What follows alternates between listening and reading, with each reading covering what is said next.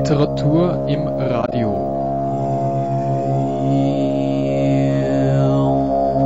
Heute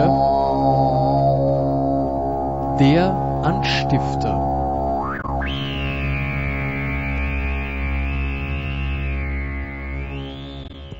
Ein Adventkalender der ganz besonderen Art und ein neuer Prosaband von Richard Wall sind die Themen der heutigen Sendung. Es begrüßt Sie Hannelore Leindecker.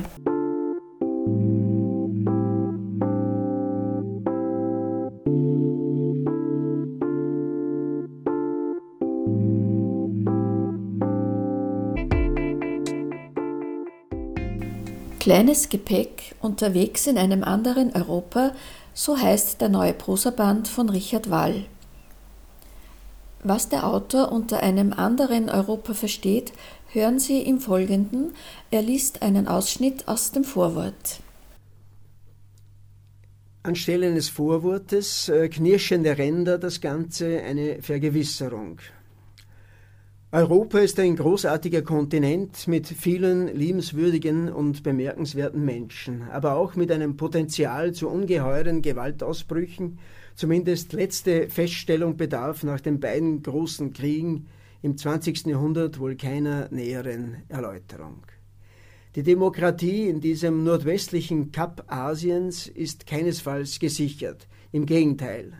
Auch wenn die Verfassungen der Staaten diese festgeschrieben hat, müsste sie täglich vom mündigen Menschen eingefordert und gelebt werden.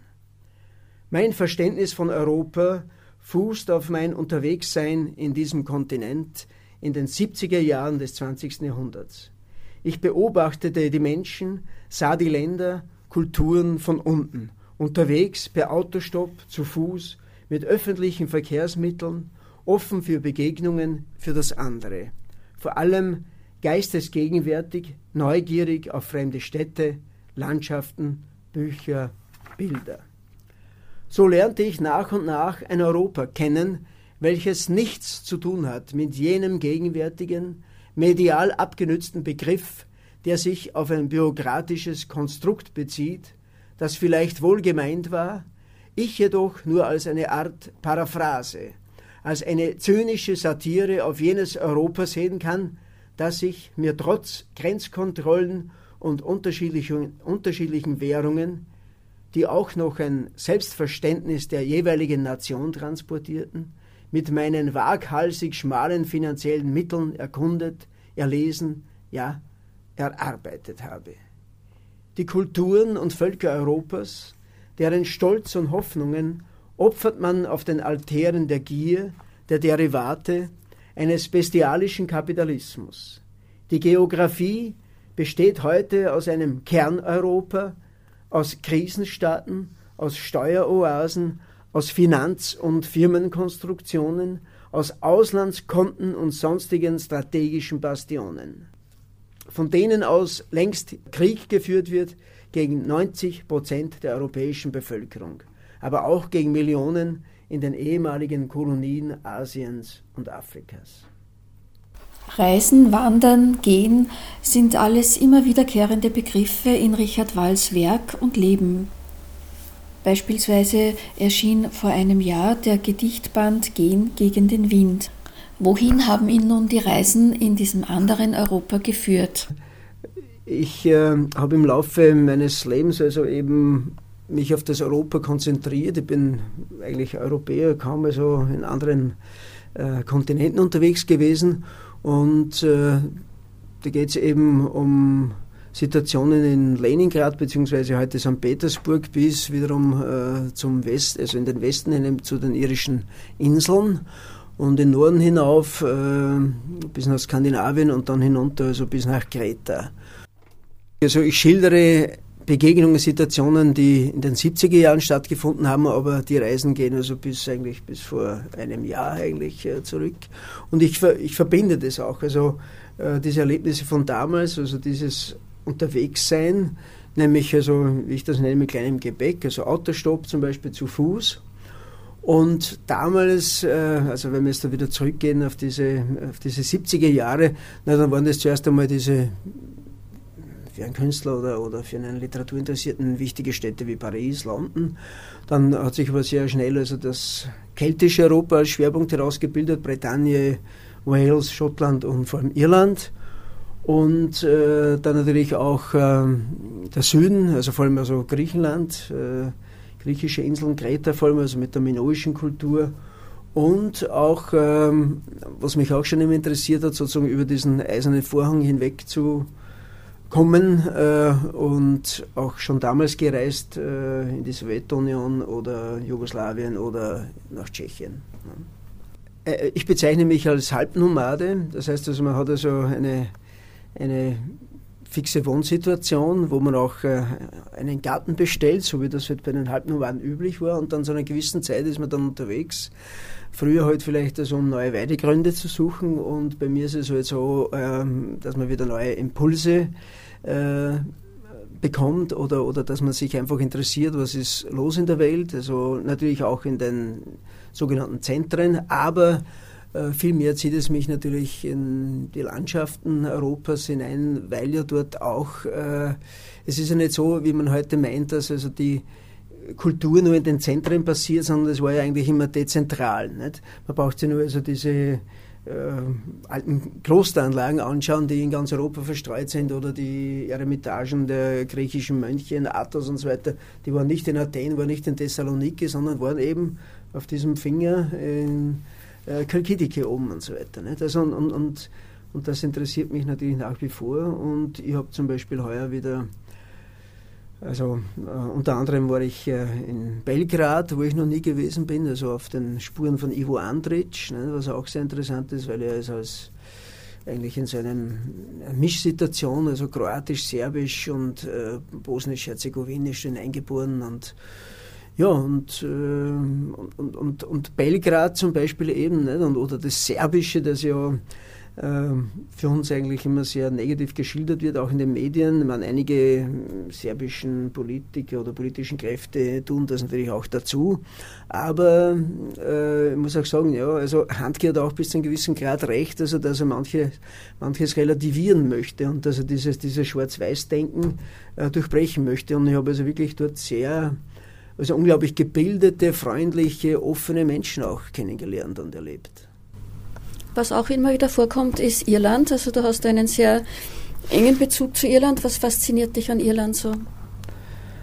Naja, das geht eben zurück auf diese erste Reise 1975. Das war für mich ähm, eine, wie soll man sagen, also eine, eine, eine, eine Sternstunde geradezu, nämlich in vielerlei Hinsicht. Äh, äh, die Landschaft dort, die Kultur, die Menschen, äh, diese Zeitlosigkeit scheinbar, in der diese Leute gelebt haben.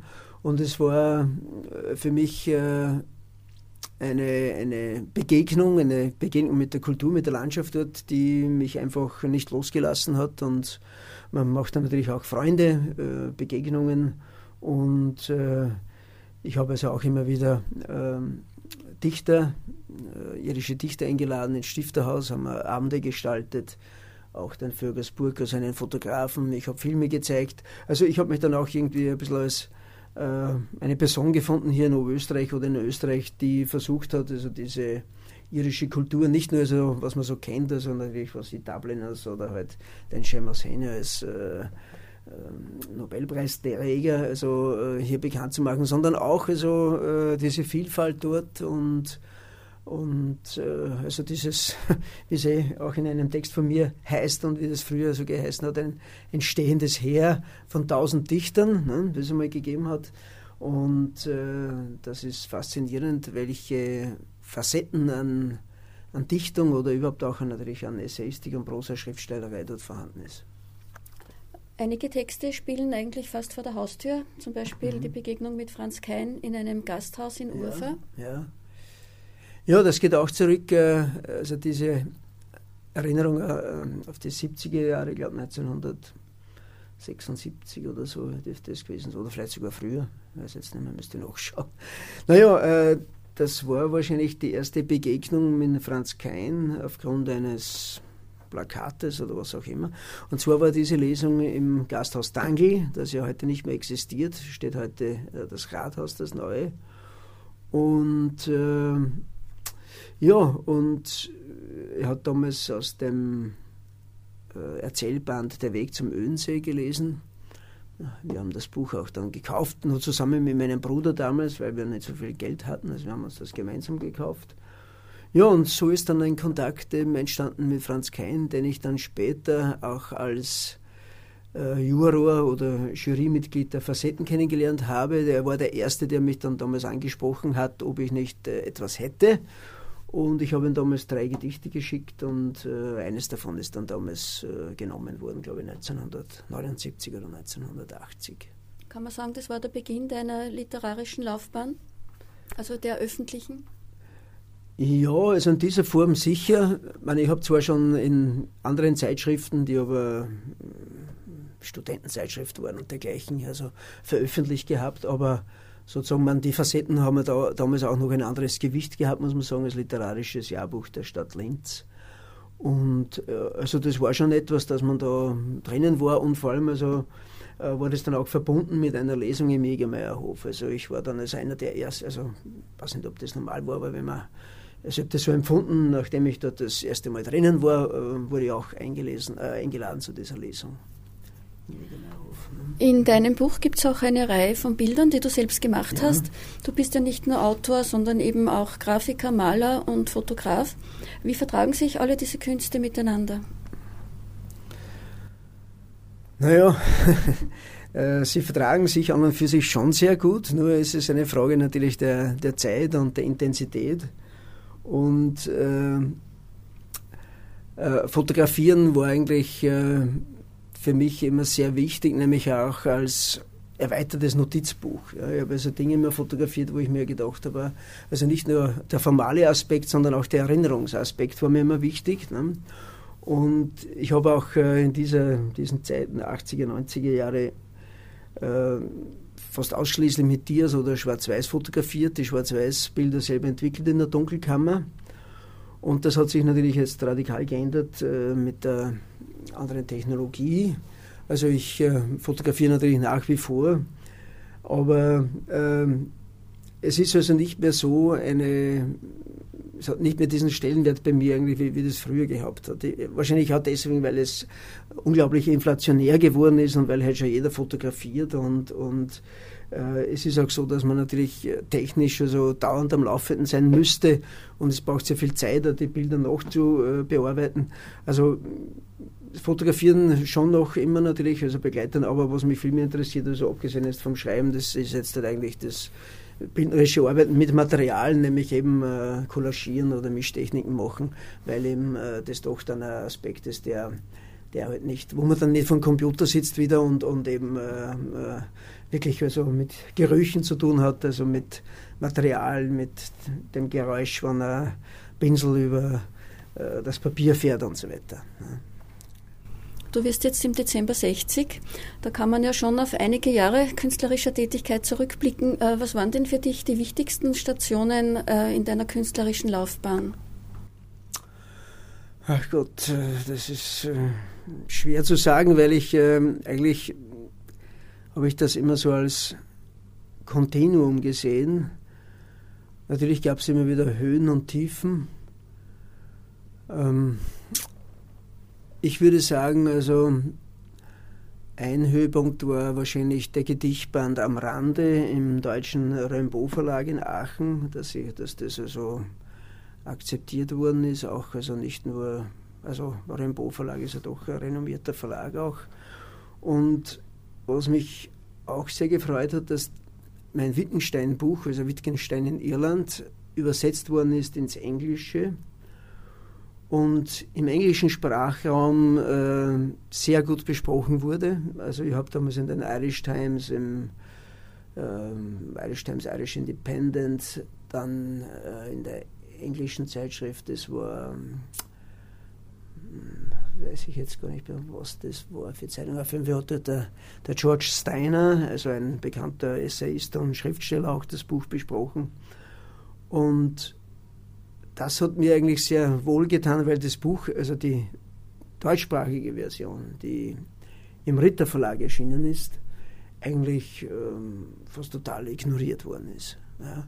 Also da zweifelt man schon manchmal daran, also ob das, was man eigentlich macht, ob das wirklich dann keine Qualität hat oder wie auch immer. Ja. Und dann ist es ganz gut zu bemerken, dass also in, einer, in einem Kulturbereich, wo man eigentlich nicht bekannt ist, wo es auch vielleicht dann nicht diese Seilschaften gibt, die es ja, äh, da ist ja Österreich berüchtigt dafür, nicht? Also jemanden zu, zu bevorzugen und andere zu negieren und so weiter. Also da gibt es ja unglaubliche Konstellationen. Also dass man sich dann, äh, also wo man eigentlich ein unbeschriebenes Blatt ist, aufgrund einfach dieser Arbeit, ich will nicht sagen durchsetzt, aber zumindest Anerkennung findet. Also das war mir schon sehr wichtig und ich kann mich erinnern, ich war dann auch in Galway in den Kenneth Bookshop und ich, also da bin ich da immer hineingegangen, wenn ich da drüben war. Und der, einer dieser Kennis, das sind einige Brüder, der, wir haben mir da vorgestellt. Ich meine, er hat mich äh, vom Sehen her natürlich gekannt, weil ich öfter dort zu Gast war und, und Bücher gekauft habe. Und dann hat er gesagt, ah ja, das sind Sie. Und der hat dann sofort also äh, Fotos von mir gemacht, und, weil, weil da hängen nämlich in, in diesem äh, in dieser Buchhandlung äh, Autorenfotos ne, mit, mit, der Signatur und hat sofort da also Fotos von mir gemacht, hat mir ein Passepartout hergegeben, habe da unterschreiben müssen und dann ist dann das äh, Bild dann dahinter gekommen und hat es dann aufgehängt. Ne? Zum Beispiel, also äh, wenn man sowas erlebt, das ist natürlich schon sehr, sehr erfreulich. Ne? Sie hörten Richard Wall über seinen neuen Prosaband mit dem Titel Kleines Gepäck unterwegs in einem anderen Europa, erschienen im Kitab Verlag Klagenfurt. Richard Wall, Jahrgang 1953, lebt in Engerwitzdorf bei Linz. Er ist bekannt für literarische Arbeiten, aber auch als bildender Künstler. Er ist Mitglied der Grazer Autorinnen und Autorenversammlung, der IG-Autoren und der Literaturvereinigung Podium. Er erhielt äh, im Laufe der Jahre diverse Stipendien und Preise, unter anderem das Rom-Stipendium des Bundeskanzleramtes, dann ein Projektstipendium des Bundeskanzleramtes für Rom, ein Palimpsest und eine kleine Auswahl seiner Buchveröffentlichungen, zum Beispiel Wittgenstein in Irland 1999, Am Rande, das sind Gedichte aus dem Jahr 2006, ebenfalls Gedichte aus 2009 mit dem Titel Unter Orions Liedern, Connemara im Kreis der Winde, Prosa aus dem Jahr 2011 mit Fotografien des Autors, Bukolische Prosa aus 2012 mit dem Titel Irgendetwas zieht immer weitere Kreise und die Gedichte Gehen gegen den Wind aus dem Jahr 2012.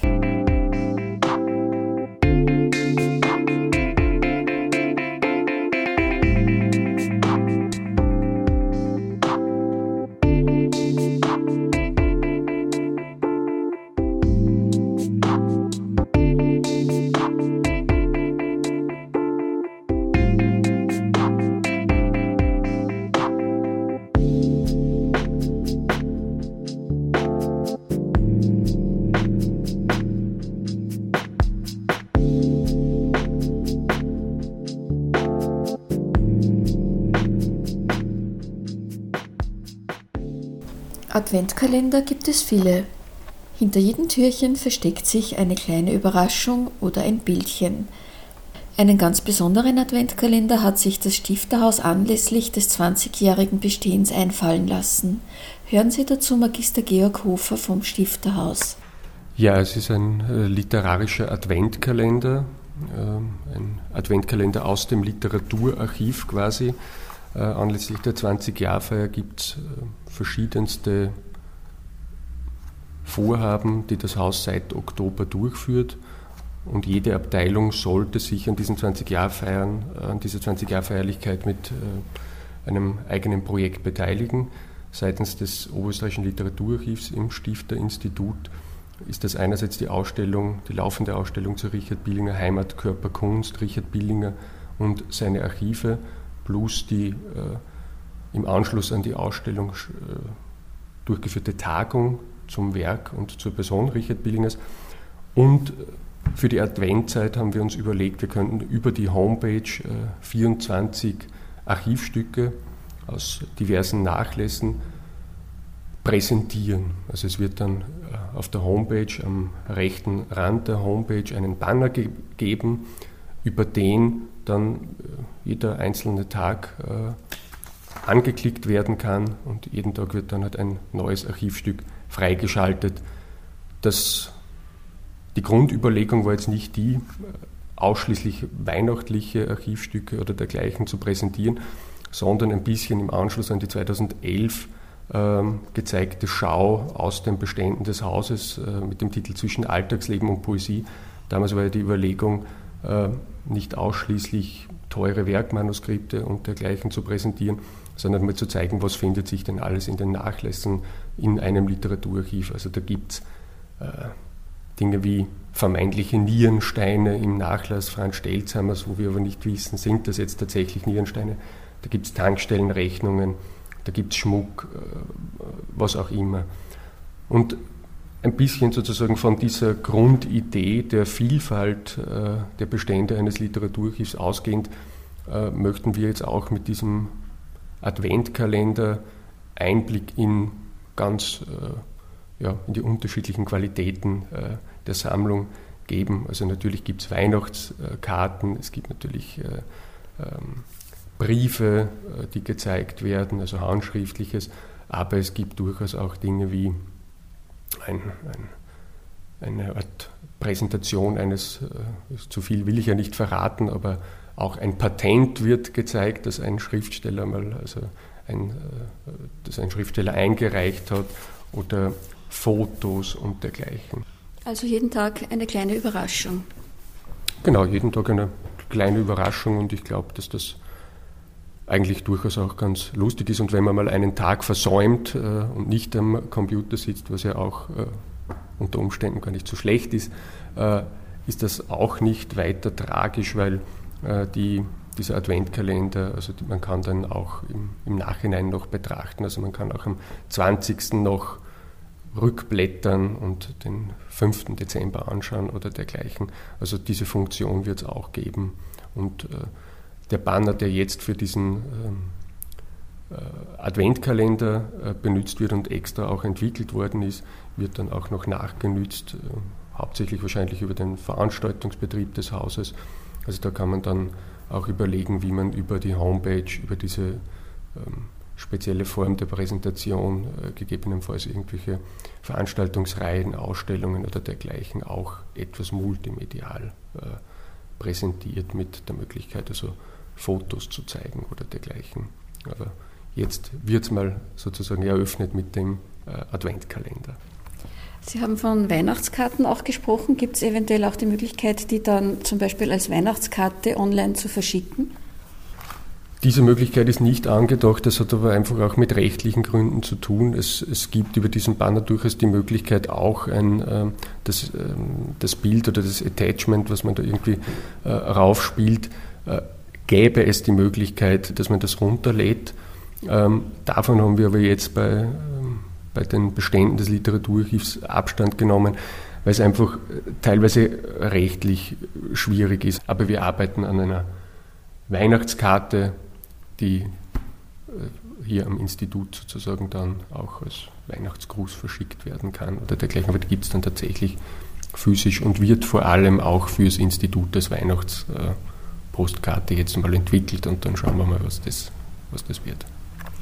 Wenn jetzt äh, die äh, Nutzer und Nutzerinnen äh, neugierig werden auf das Literaturarchiv durch diesen Adventkalender, äh, ist das frei zugänglich?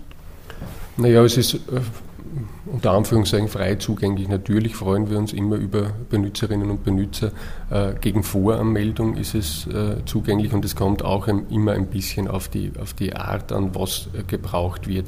Also auf einigen, bei einigen Nachlässen muss man natürlich Sperrvermerke äh, berücksichtigen. Grundsätzlich sind die Benutzerinnen und Benutzer eines Literaturarchivs oder sind in der Regel, könnte man sagen, Personen, die gerade an einem Forschungsprojekt arbeiten, sei das jetzt eine Diplomarbeit, eine Dissertation oder äh, ähnliches, und die dann mit ganz gezielten Fragestellungen hier ins Archiv kommen. Und wenn man jetzt beispielsweise sagt, dass ich arbeite zu der und der Person und ich weiß, der Nachlass äh, liegt bei euch dann und mich interessieren speziell Korrespondenzen mit äh, mit der Person XY, dann kann man also bei mir anfragen, äh, ich kann dann das eruieren und dann äh, bereite ich das vor und dann kann man das gegen Voranmeldung hier auch einsehen.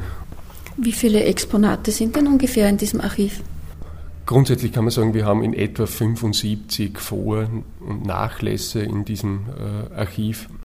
Eine Zahl zu nennen, wie viel Blatt das wäre, also das, das kann man irgendwie ganz schwer beziffern weil einfach die Qualität der, der, der, einzelnen Nachlässe auch ganz unterschiedlich ist. Also manche Nachlässe wie die Sammlung zur Adalbert Stifter besteht natürlich zu einem großen Teil aus, aus jetzt tatsächlich Briefen, Werken, also alles, was auf Papier äh, äh, geschrieben wurde. Aber es gibt ja auch andere Dinge, wie bereits angesprochen. Ähm, also eine ganz exakte Zahl kann ich nicht, äh, äh kann man da jetzt einfach seriöserweise nicht eruieren. Aber es sind 75 Nachlässe und Vorlässe. Eigentlich ist es ein großes Archiv, also jetzt auch im Vergleich zu manch anderen. Sie hörten Magister Georg Hofer vom Literaturarchiv über den Adventkalender des Stifterhauses aus dem Literaturarchiv. Übrigens, haben Sie das heutige Türchen schon aufgemacht? www.stifterhaus.at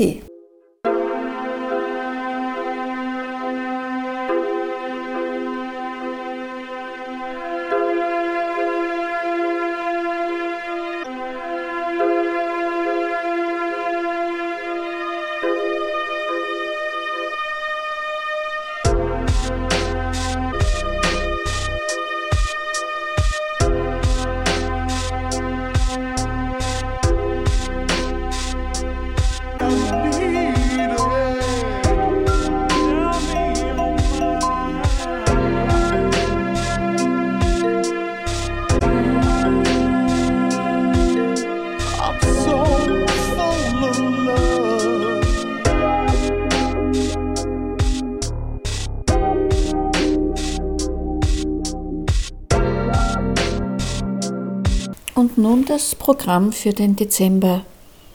Die Ausstellung Heimat, Körper, Kunst, Richard Billinger und seine Archive ist nach wie vor geöffnet. Sie können sie täglich außer am Montag von 10 bis 15 Uhr besuchen. Allerdings Achtung, am 25. Dezember und am 1. Jänner ist die Ausstellung geschlossen. Am 9. Dezember liest Chris Pichler aus Christine Lavands Erzählung Das Wechselbälkchen. Klaus Ammann wird eine Einführung halten. Diese Buchpräsentation findet im Rahmen der Ausstellung Heimatkörper Kunst statt. Zum Mittag bei Stifter heißt es am 12. Dezember von 12.30 Uhr bis 13 Uhr. Zu Gast ist Peter Paul Wipplinger. Er liest aus Mittagsreise nach Ex-Jugoslawien. Anschließend wird eine dalmatinische Fischsuppe serviert. Natürlich darf die traditionelle Adventlesung des neuen Forums Literatur in der Vorweihnachtszeit im Stifterhaus nicht fehlen. Sie findet am 13. Dezember um 19.30 Uhr statt. Thomas Baum, Tonja Grüner, Christian Schacherreiter, Margit Schreiner und Walter Wippersberg lesen ihre eigenen Tramolette. Wie immer können Sie natürlich auf der Homepage des Stifterhauses über die einzelnen Veranstaltungen nachlesen www.stifterhaus.at. Die heutige Sendung ist so wie alle anderen Sendungen des Stifterhauses auf der Radio Froh Homepage nachzuhören unter www.froh.at slash Kultur. Dann klicken Sie auf Stifterhaus und schon sind Sie bei den Sendungen. Im Übrigen sind die Sendungen des Stifterhauses auch auf der Homepage des Stifterhauses mit Radio Froh verlinkt. Damit ist die letzte Sendung dieses Kalenderjahres auch schon wieder am Ende angelangt. Genießen Sie die Adventzeit eventuell mit dem Adventkalender des Literaturarchivs des Stifterhauses und frohe Weihnachten und einen guten Rutsch ins neue Jahr wünscht Ihnen Hannelore Leindecker. Wir hören uns wieder, wenn Sie wollen, am 1. Jänner.